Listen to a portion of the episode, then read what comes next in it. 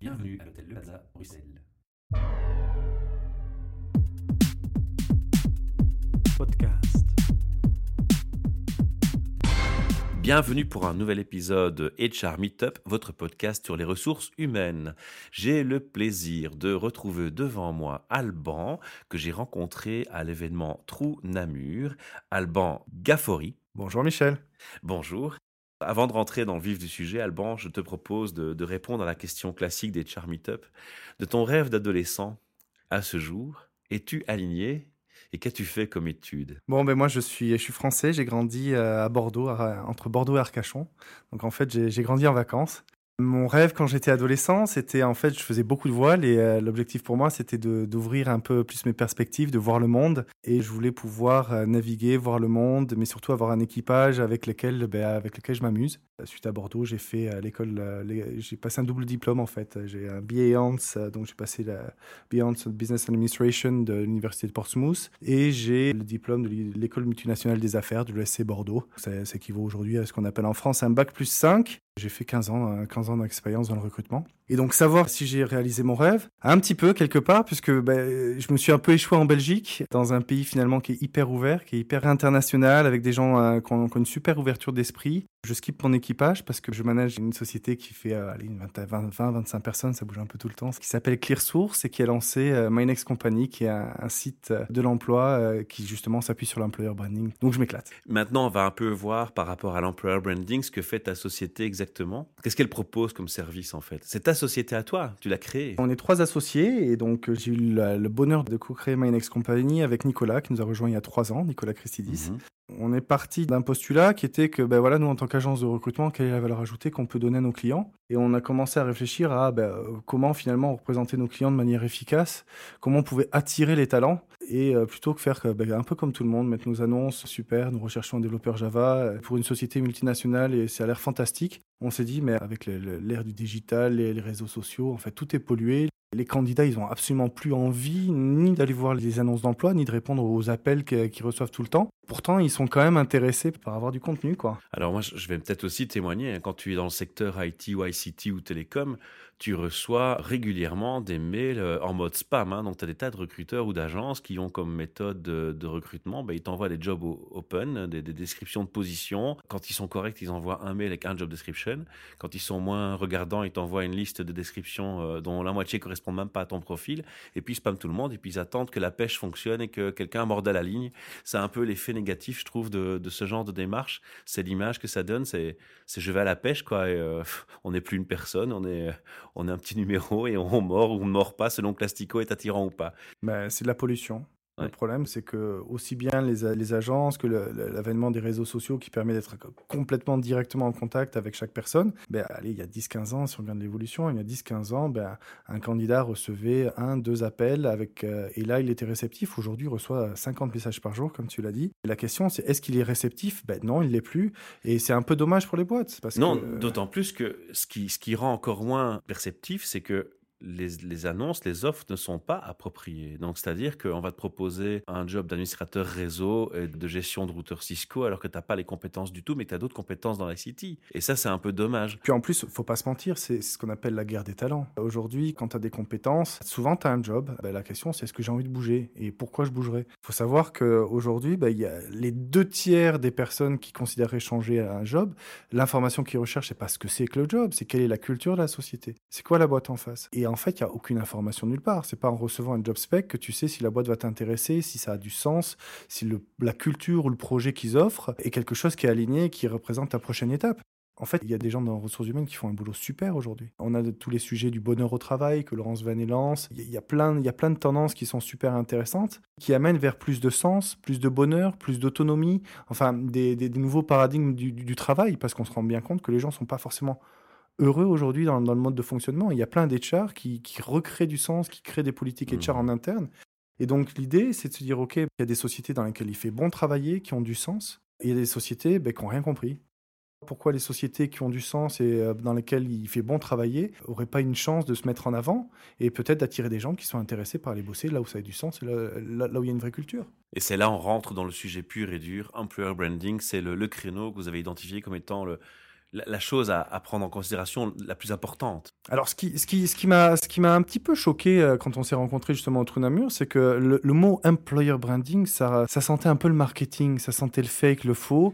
On s'est retrouvé face à des responsables des ressources humaines qui, avaient l'air, presque l'air coupables d'utiliser l'employer branding pour pouvoir dire ce qui se passait chez eux. Alors ça, c'était une de mes questions, et d'ailleurs une de mes interventions, c'est que j'ai demandé un peu comment on définit l'employer branding quand on le mentionne, parce qu'avant de parler d'un truc, il faut le définir. Et j'ai aussi déploré, enfin ça je, vais te le répéter ici, hein, mais le fait que justement, il y a des grandes chouettes idées, comme tu le mentionnes, qui émergent, mais il y a aussi encore beaucoup de paradoxes par rapport à la réalité du terrain. Alors c'est bien d'avoir des idées, de vouloir révolutionner le monde RH ou le monde du travail avec une autre approche, mais il faut que dans la pratique, ça suive et que ce soit cohérent. Et que moi je trouve, c'est qu'il faut éviter justement ces incohérences pour que ça tienne un sens et que justement n'ait pas alors le sentiment d'avoir un terme bateau qu'on utilise et qu'on n'ait pas le sentiment d'avoir devant soi des HR gourous dans le sens plus péjoratif de l'approche. Ouais, mais moi je vais, essayer de démystifier un peu euh, l'employer branding. Hein, parce Alors justement, on va y aller. je vais te demander ta, vision, ta définition de l'employer branding euh, en, faisant abstraction de tous ces préjugés qu'on pourrait avoir. Donc on demande aux éditeurs d'oublier ce qu'ils ont pu euh, entendre avant et de, de voir, d'écouter ton approche, ta vision.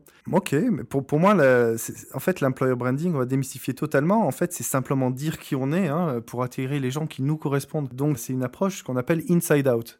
Ça veut dire que d'abord je regarde qui je suis, ce que j'ai, et après je dis, je le dis, je, le présente vers l'extérieur. L'employer branding, c'est en somme toute, c'est qu'un révélateur de ce qui se passe à l'intérieur. Tu as utilisé un chouette terme d'ailleurs au trou dans, dans, nos échanges. Hein. Tu as parlé d'ADN de la société. Bah oui, complètement. Et en fait, c'est marrant parce que j'ai visité pas mal de boîtes, et quand on arrive dans une société, la première chose qu'on leur dit, ben, alors qui vous êtes et qu'est-ce qui fait que les gens vont être intéressés par venir chez vous? Et là, les gens commencent à se regarder et paniquent. Quoi. Qui on est? Donc, euh, grosse introspection, et en fait, c'est relativement simple.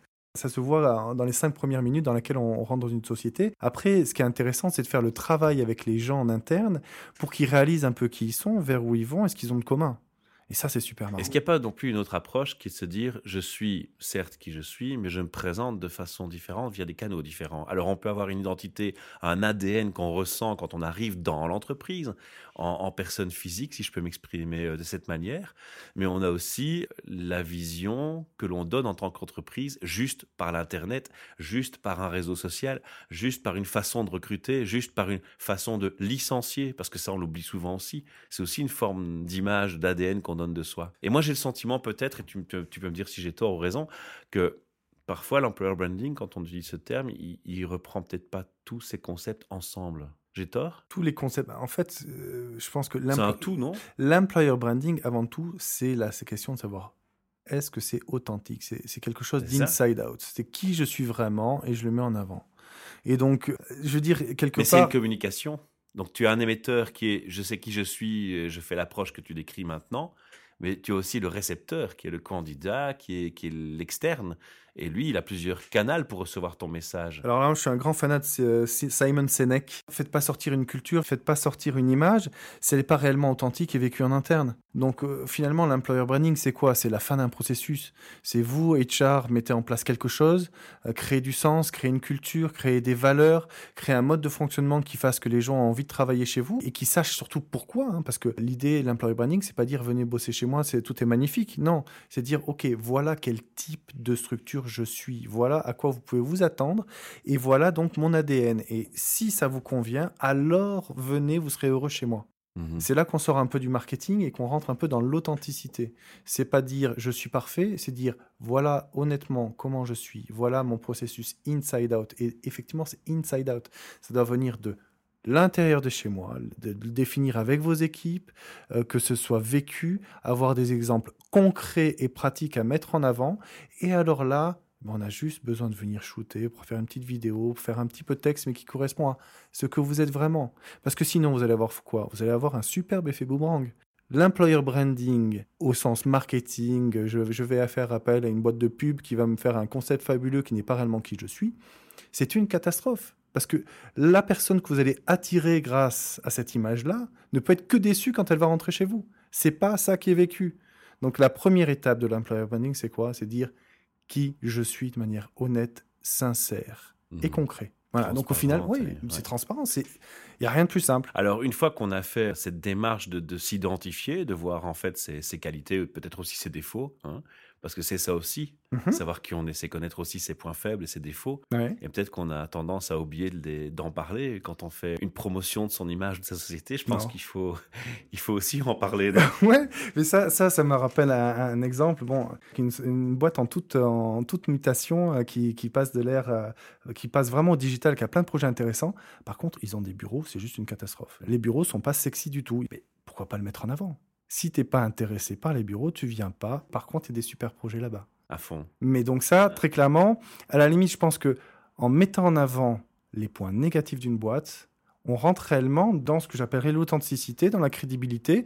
Moi, en tant que candidat potentiel qui prend des informations sur, euh, sur une société, mais je préfère savoir les points positifs, les points négatifs, et voir si ces points négatifs, bah, je suis prêt à vivre avec et je suis plus attiré par le positif. Il n'y a rien de parfait. Alors ici, on a identifié le, le besoin que, que tu as mis en avant pour créer la société avec tes associés. Mhm. On t'a présenté toi, mais on n'a pas parlé de tes associés. On va rapidement les présenter. D'accord. Alors, euh, on a Nicolas Christidis qui euh, nous a rejoint il y a trois ans. Mhm. et Muriel Bonne, avec qui j'ai collaboré pendant une dizaine d'années, qui a créé ClearSource, euh, l'agence de recrutement, qui a créé MyNext Company. Quand elle a été créée. Alors, on a, finalement, c'est assez bizarre parce qu'on a deux sociétés. On a ClearSource, qui est une agence de recrutement, et on a MyNext Company, qui finalement devient l'outil de ClearSource, mais qui Une pourrait être beaucoup plus. Oui, en fait, en tant qu'agence de recrutement, on s'est dit comment on va pouvoir attirer les profils. Donc, on a créé MyNext Company, et MyNext Company sert à ClearSource. Donc, en fait, la question, c'est comment on peut mettre de la transparence, euh, comment on peut mettre euh, oui, quelque chose de visible euh, qui attire des gens, et ça peut servir bah, aussi bien une agence de recrutement que les sociétés en direct.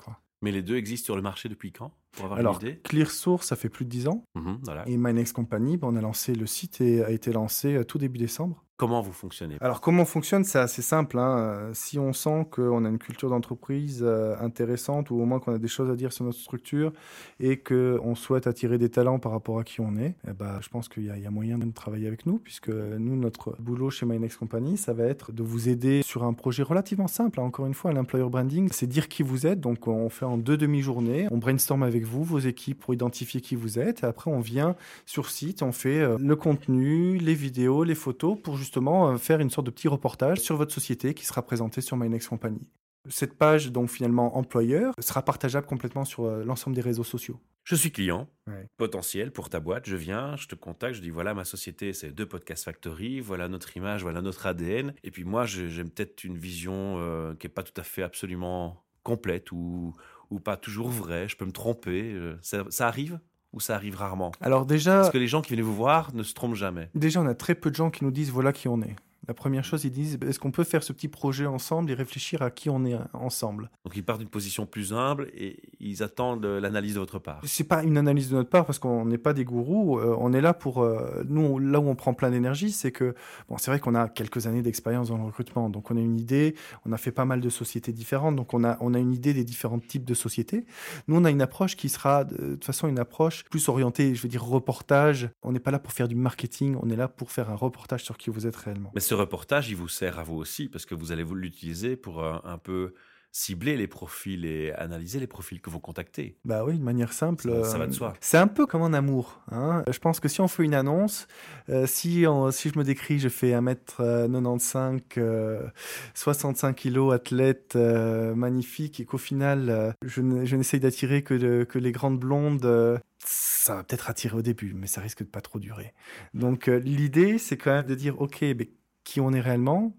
Qui est la structure, qui on veut attirer, est-ce que déjà qui on est, ça correspond bien à ce qu'on veut attirer. Donc ça, là, on est malheureusement assez réaliste parfois. Il y a certains clients qui ont dit, bah, écoutez, euh, déjà, euh, avant de dire qui vous êtes, peut-être qu'il faudrait euh, revoir qui vous êtes en interne parce que vous avez un vrai problème. Si les gens quittent votre société, c'est peut-être parce qu'ils sont pas heureux chez vous ou parce qu'ils n'ont pas réellement de raison de rester. Là, t'anticipes ma question suivante, c'est justement quelles sont les problématiques que tu détectes euh, par cette expérience et par cette approche, parce que j'imagine que c'est ce qui, c'est ce qui frappe aussi hein, quand on va chez les premiers clients.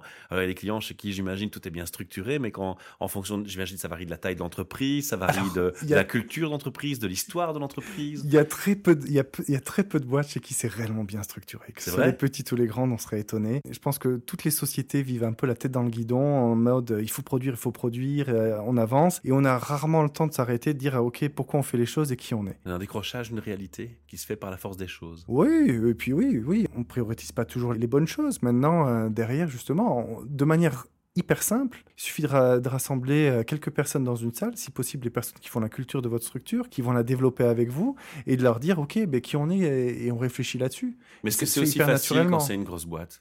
Imagine une boîte qui a 20 000 ou 30 000 employés. Ouais. C'est aussi facile à, faire qu'à dire? Bah ouais. Parce que là, tu as des départements, tu as, besoin que les départements communiquent entre eux. D'un département vers un autre, il se peut même que tu aies deux cultures différentes. je vais donner Moi, j'ai connu des boîtes où il y a des cultures différentes entre deux départements. Oui, oui, d'accord. Je, vais donner prends simplement, toi qui es dans l'ICT, prends simplement une culture d'ingénieurs et des, gens qui sont dans, dans le second niveau, dans, dans l'ingénierie pure, et des gens qui sont dans le marketing. Combien de fois tu vas voir des, des accros entre les deux départements euh, pour des bonnes raisons, des mauvaises raisons, mais ça va influencer leur approche et leur culture d'entreprise personnelle à chaque département. Je vais donner un exemple. ClearSource, en tant qu'agence de recrutement, on fait le recrutement pour Audi, qui va produire la première voiture électrique sur la Belgique. Finalement, on a gagné le contrat. Pourquoi? Parce que à la base, on n'était pas une agence spécialisée dans le recrutement d'ingénieurs, on est plutôt spécialisé en IT. Mais l'approche était assez simple. Hein. Vous avez un super challenge. Vous allez construire la première bagnole électrique. Vous, voulez, vous avez absolument besoin d'avoir 30 à 40 ingénieurs rapidement qui vont être lancés sur un challenge formidable. Sur le wow effect Bah ouais, et pourquoi pas le dire? À fond. C'est très simple, hein. si vous allez sur My Next Company, vous allez voir, vous avez Audi, qui est une boîte d'ingénieurs qui parle à des ingénieurs. C'est pas forcément, c'est pas fait pour être euh, dans la sexitude totale, c'est simplement dire, ok, voilà où on en est, voilà ce qu'on fait, voilà le challenge, voilà comment on travaille, voilà quelles sont nos valeurs. Et effectivement, Audi est principalement une société d'ingénieurs. Et là, on va attirer des ingénieurs. Par contre, vous allez sur, euh, sur une autre site, euh, sur, euh, je sais pas, j'ai d'autres exemples. On a, on a Globule, on a Alpha Network, qui sont plus des boîtes de com ou des boîtes IT, où on sent des cultures complètement différentes. On est complètement libre dans, dans ce qu'on va créer ensemble. Et c'est ça qui est génial. C'est parce que là, moi, où je prends énormément d'énergie, c'est qu'à chaque fois qu'on a un nouveau client, Mhm. Ben, on identifie ben, qui sont les, les, EVP, Employee Value Proposition, et en fait, on peut les formater, enfin, la, vidéo, la photo, les réseaux sociaux, ça, nous laisse une liberté énorme. Donc, on n'a pas besoin d'avoir un truc chiant avec des employés euh, euh, qui disent à quel point leur société est magnifique, et oui, c'est fantastique, je travaille ici, et il y a des pains au chocolat tous les dimanches matins. Non, c'est on peut partir dans tous les délires qu'on veut, et ces délires, on les partage avec les employés. Voire même, c'est eux qui nous les amènent et qui vivent quelque chose. On vient faire une vidéo, ben finalement, c'est eux les acteurs. Mais ils sont les acteurs de leur propre rôle tous les jours. Ben, ça paraît délirant, mais là, ils réalisent réellement chez qui ils sont. Là, on cristallise la culture d'entreprise. Oui, une plus-value, c'est clair. Alors maintenant, il y a un aspect qui, m'a interpellé aussi. D'ailleurs, on a échangé euh, encore une fois au trou mur sur ce sujet, c'est le temps. Souvent, les gens oublient le temps. Et le temps veut dire qu'à un moment A, on a une culture d'entreprise, et puis cette culture, elle évolue. Et d'ailleurs, ça se manifeste aussi par des sociétés qui se renomment, ou qui changent de logo, ou qui changent de nom. Mmh. Alors, Comment on gère cet aspect dans, ton travail au quotidien quand les boîtes, euh, finalement, tu observes que leur culture, elle change, peut-être parfois, quitte à s'éloigner complètement de ce qu'elles étaient à l'origine? Waouh, waouh, waouh. Ben, écoute, on a Un lancé. Sujet vaste aussi. Non, c'est pas ça, c'est qu'on a lancé euh, My Next Company euh, le, 1er décembre. On a commencé à mettre les premières sociétés en place. Donc, depuis le 1er décembre, elles n'ont pas trop changé, on va dire. D'accord. Et j'espère que, ben, j'espère que quand elles changeront, on va pouvoir faire évoluer ah. justement le matériau et, les, Mais vous êtes conscient, vous êtes conscient de cette aspect. Une société ne va pas rester dans, son ADN inchangé sur une, période. C'est ça qui est super, c'est qu'en fait, on peut, l'employer branding, euh, de façon, à la base, l'employer branding, c'est pas quelque chose que la société a figé et elle ne le possède même pas.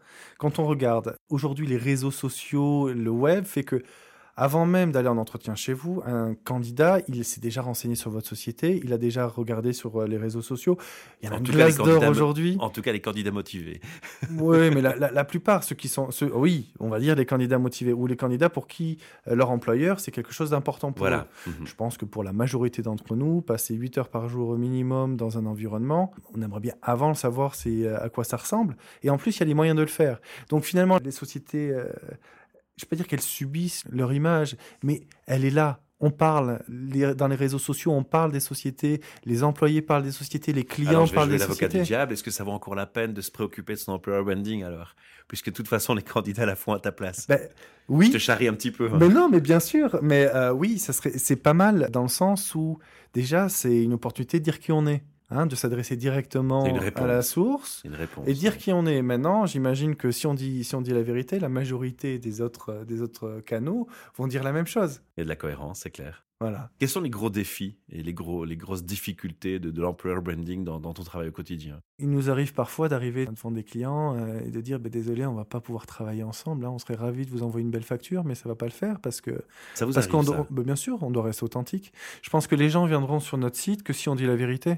Et c'est dans un cas de figure où tu vas dire, ben non, là, je peux pas bosser avec, euh, avec cette société. Sans citer, mais un, exemple qui te viendrait à l'esprit sur, euh, sur ce genre de décision que vous avez dû prendre en disant, non, non, ça va pas le faire. Pour un peu voir ce qui chope, quoi. C'est pas vraiment choquant, mais c'est par exemple une boîte de consultance IT qui recherche un profil hyper rare, mais ce profil n'aurait aucune raison de venir dans cette société-là. quoi. Je veux dire, euh, société euh, petite qui, à part aller facturer la personne qui va envoyer sur site, euh, n'a pas grand-chose à offrir, ne serait-ce pas en formation, pas en esprit d'équipe, il n'y a aucun sens. Pas d'évolution ou c'est des choses one shot, quoi. Je dirais, je dirais que la société de, la société de consultance euh, basique, telle qu'on l'a pensé, ce qu'on appelait le, le body shop il y, a, il y a 10 ans, a un peu de souci à se faire parce que, effectivement, si vous voulez attirer des talents, euh, ben, il faut, faut offrir quelque chose d'attractif. Et dans ce cas-là, quand le refus se manifeste de votre part, vous donnez, euh, vous redirigez, vous donnez des conseils ou, ou ça s'arrête là? Bah, on Ça n'a jamais été la tentation de se dire, ben, tiens, je vais proposer des services qui vont permettre à cette société de devenir un client potentiel. Ben non, parce que finalement, des, des clients, il y en a plein. Je veux Mhm. dire, on est, on est sur un marché aujourd'hui. de euh, concentrer son énergie et son temps là où on a envie. Voilà, ben nous- Mhm. enfin, si on parle ClearSource en tant qu'agence de recrutement, on n'a pas de problème à avoir des clients. Des sociétés qui recherchent des talents, il y en a plein. C'est la guerre des talents.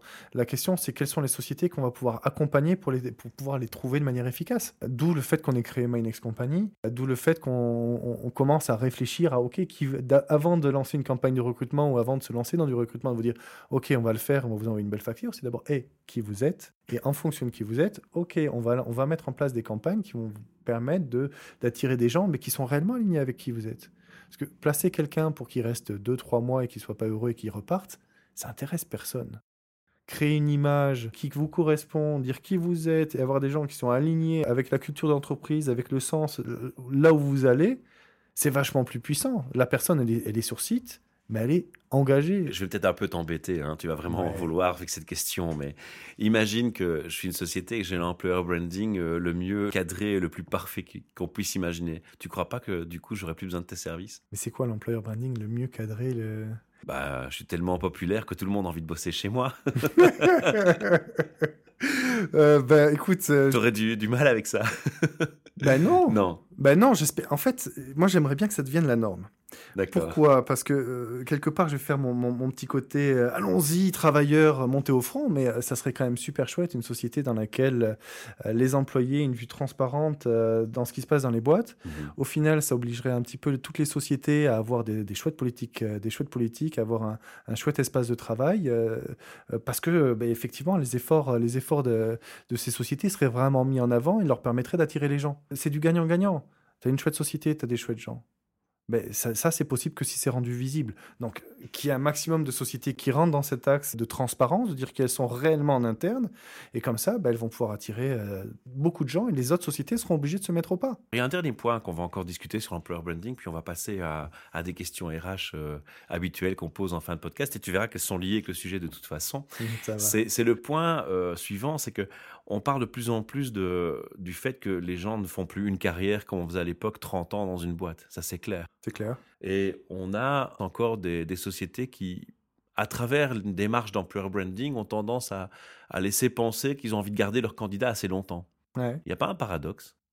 J'ai j'ai vu un post, c'était sur LinkedIn il y, a, il y a quelques, il y a quelques mois. C'était la même chose sur est-ce que je dois former mon personnel? Qu'est-ce qu'il faut, qu'est-ce qu'il vaut mieux faire? Ne pas former son personnel parce qu'on a peur de se le faire piquer ou garder un personnel qui n'est pas formé Mais c'est un peu la même chose. Hein. Est-ce que, est-ce Bah, que disons je- qu'ici, on, parle, on parlait à juste titre d'authenticité. Ouais. L'authenticité, c'est dire les choses telles qu'elles sont. Donc, euh, laisser penser au, au- finalement au candidat qu'il a peut-être euh, une chouette carrière qui s'ouvre devant lui, et que lui va s'imaginer 10, 15 ans dans la boîte et qu'en fait, euh, on sait tous très bien qu'après 3 ans, euh, c'est rare qu'une personne soit encore dans la même boîte. Mhm. C'est là qui, pour moi, il y a un paradoxe à ce Je, moment-là. je connais peu de sociétés aujourd'hui qui communiquent sur en disant je vais vous faire un plan de carrière à vie. Non, voilà. Euh, les sociétés elles disent ben voilà voilà de plus en plus transparent de toute façon. Ouais, bah, nous, nous, on a un petit peu schématisé ça sur My Next Company. On a, on a créé des familles de sociétés. Donc, euh, bah, vous êtes attiré par euh, l'aspect training, l'aspect euh, work-life balance, etc., etc. Donc, il y a 12 catégories comme ça. On peut pas être Wow. toutes les catégories.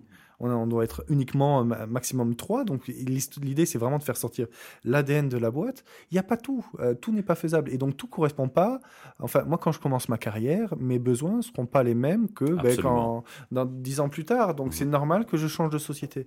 Le tout étant que, au moins, quand je change de société, je me plante pas de société. J'y aille pour les bonnes raisons. Et la société, elle a tout intérêt à être transparente parce que il vaut mieux qu'elle attire des gens qui sont à un moment de leur vie où, ils- Où il y a un match. Bah ouais. Mhm. Bah oui. C'est ça, le mot-clé, c'est ça, c'est le match, en fait. Bah oui. mais et c'est là que c'est tout simple. C'est là que c'est tout simple. Alors, dans l'employer branding, on va aussi avoir un aspect qui va revenir, c'est le fait que dans une société, on parle de différentes cultures. Alors, différentes cultures, ça peut englober euh, beaucoup, beaucoup de choses. Généralement, on le prend hein, sur les ethnies ou le- les origines des gens. Euh, c'est un tort. Alors, moi, je voulais justement te demander, dans ce contexte, puisqu'on passe à nos trois questions RH, pour toi, à partir de quel moment les RH doivent considérer être dans un environnement multiculturel. Alors pourquoi je pose ces questions précisément?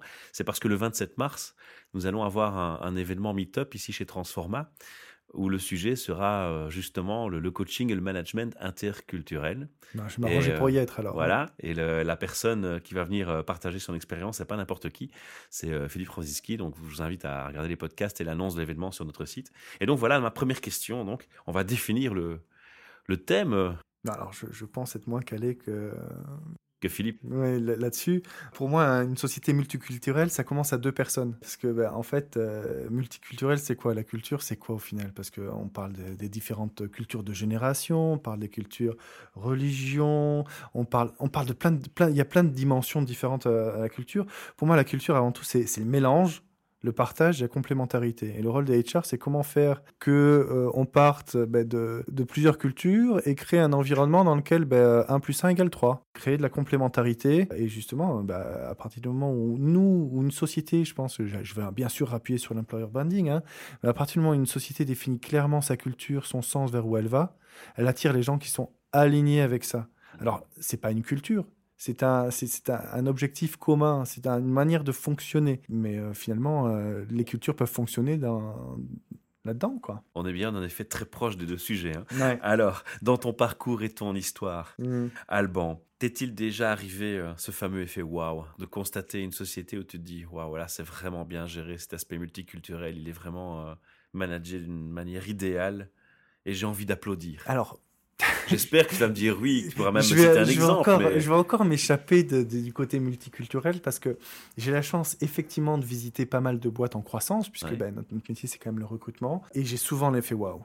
Donc on est, on est quand même dans une sorte de sinistrose où euh, finalement on voit la relation employeur-employé de manière assez négative.